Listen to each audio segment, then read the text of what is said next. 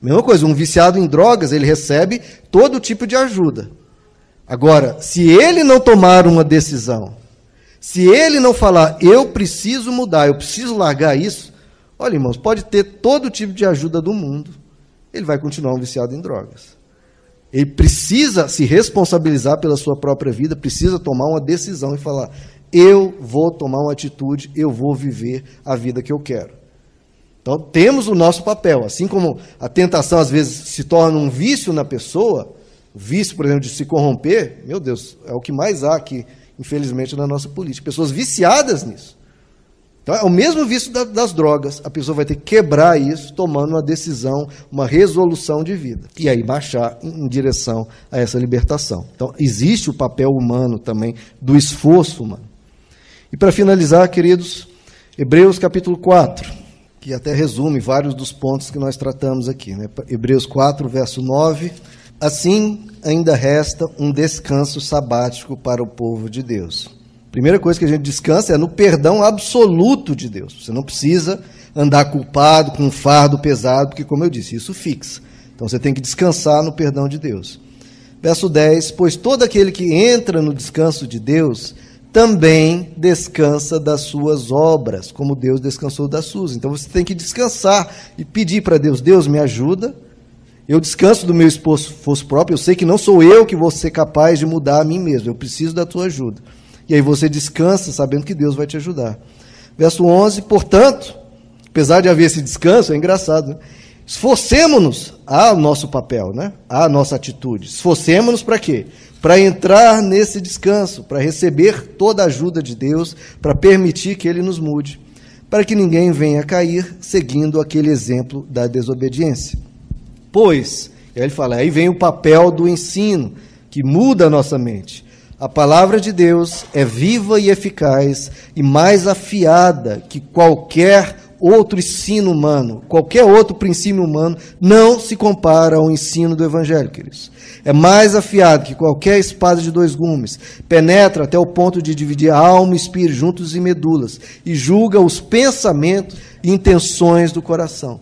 Então muda tudo, muda pensamento, muda coração, entra lá dentro da alma do ser humano vem lá no interior e vai trabalhando lá de dentro, mudando quem somos, transformando quem somos, seres de um jeito para sermos seres melhores, seres que amadurecem, serem, seres que crescem, seres que se tornam mais parecidos com Cristo, que tem que ser o nosso objetivo.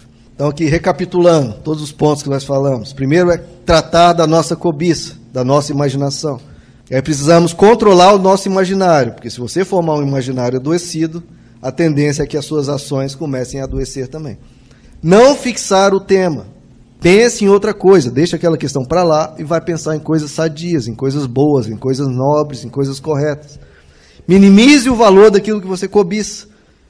Compare o valor daquilo com as coisas que realmente têm valor para você. Sua família, seu caráter, sua vida com Deus, etc. Então, cuidando da sua imaginação. Depois, buscando a ajuda do alto, confessando a Deus para que ele te ilumine, para que ele te esclareça quem você é, onde está o, o ponto de problema.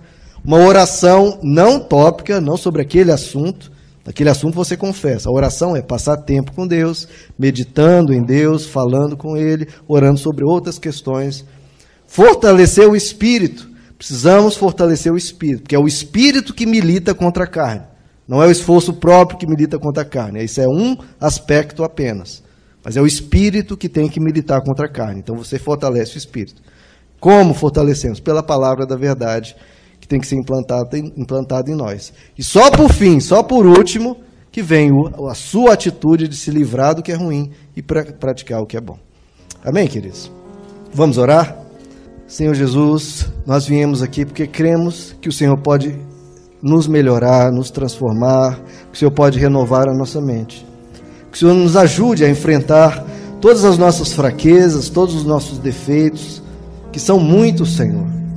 Que são muitos. Que o Senhor possa nos transformar, que o Senhor possa nos edificar, que mais e mais a tua palavra seja implantada em nós e que a nossa mente se torne uma mente mais e mais sadia, mais e mais parecida contigo, para que a gente ande em paz na terra, para que a gente ande descansado na terra sem tantas coisas que afligem a mente humana.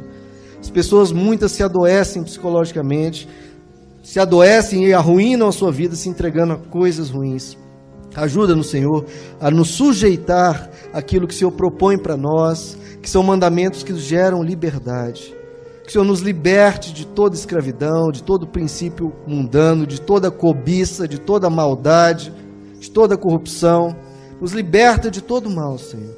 E forma em nós pessoas de valores, pessoas de princípios, pessoas de caráter.